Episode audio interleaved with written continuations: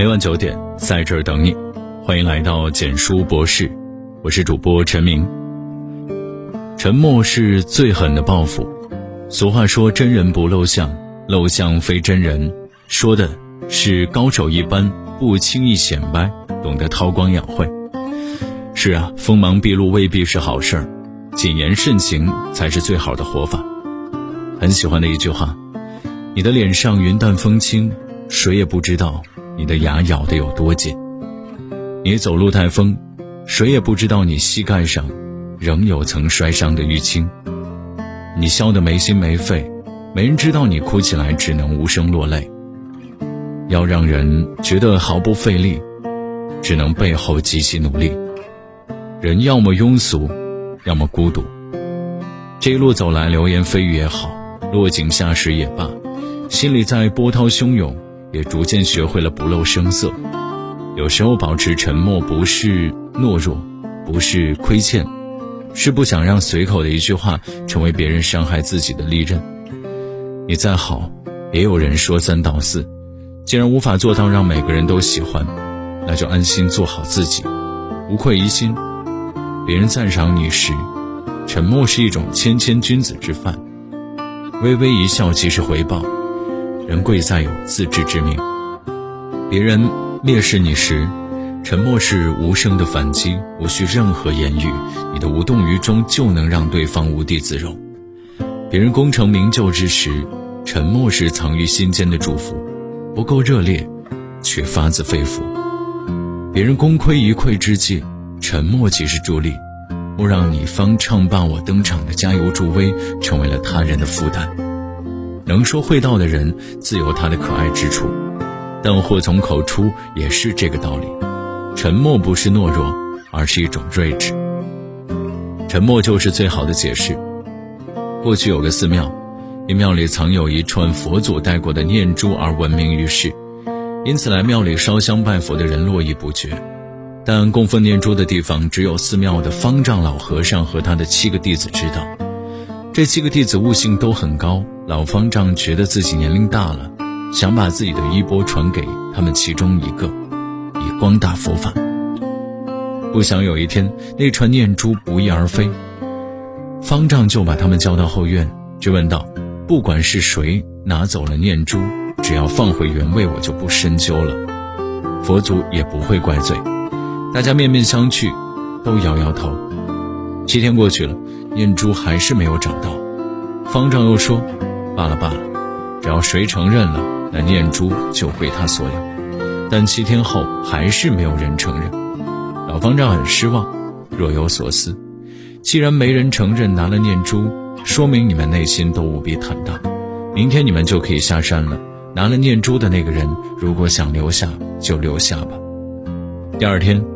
六个弟子收拾好行囊，轻轻松松地走了，只有一个弟子留下来。你承认是你拿的了？我没拿。那你为何要背负着偷盗的罪名？这几天大家都在怀疑，互相之间都有了芥蒂。只要有人承认，其他人就解脱了。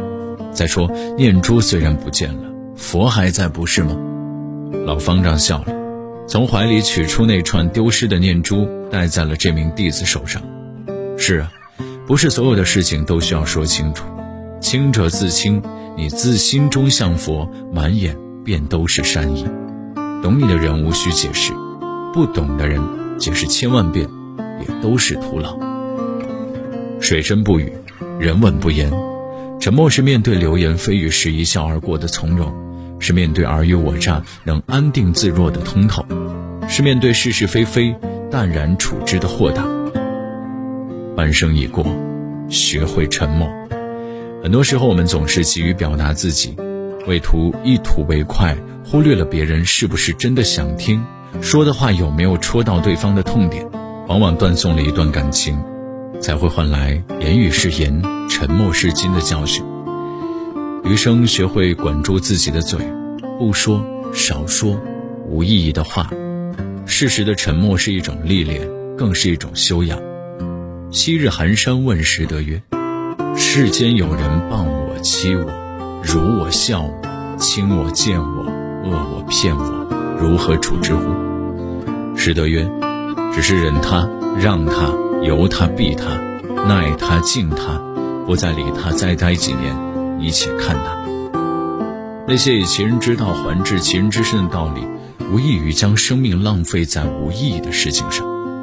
走过半生，你开始懂得什么才是属于自己的，什么才对自己来说是至关重要的。那些无关痛痒的人和事，都成了你人生的湖面中一圈圈涤荡的涟漪，终究会归于平静。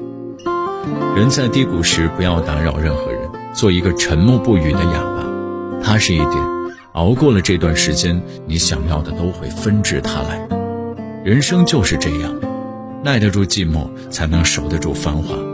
优秀的人都会经历一段沉默的时光，那些日后说起时连自己都能感动的日子，该是多么静谧、安详。好事坏事，终成往事。往后余生，愿你不争不抢，不卑不亢，静守欢喜。愿你千帆归来，岁月如故，学会沉默，惜字如金。好的，文章到这里就结束了。如果你喜欢的话，记得把文章分享到朋友圈，让更多的朋友可以听到。你的点赞和转发是对我们最大的支持。晚安。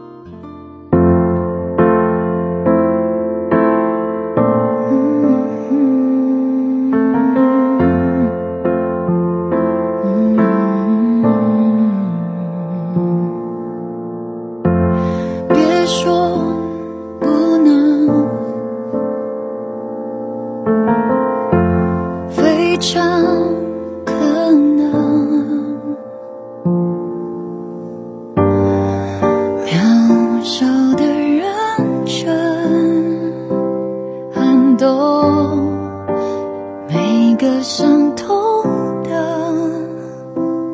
灵魂浮浮沉沉没有保证就是这